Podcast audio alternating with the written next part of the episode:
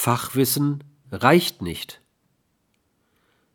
Weisheit ist ein wichtiger, vielleicht der wichtigste Aspekt des menschlichen Zusammenseins überhaupt.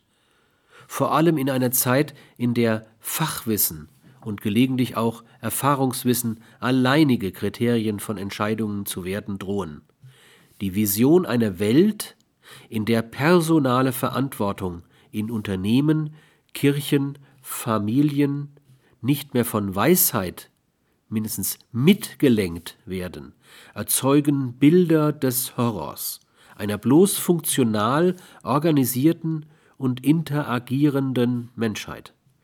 Das Abhandenkommen von Weisheit dürfte die erheblichste Gefahr sein, die uns als Inweltkatastrophe vor oder nach der Umweltkatastrophe einzuholen droht.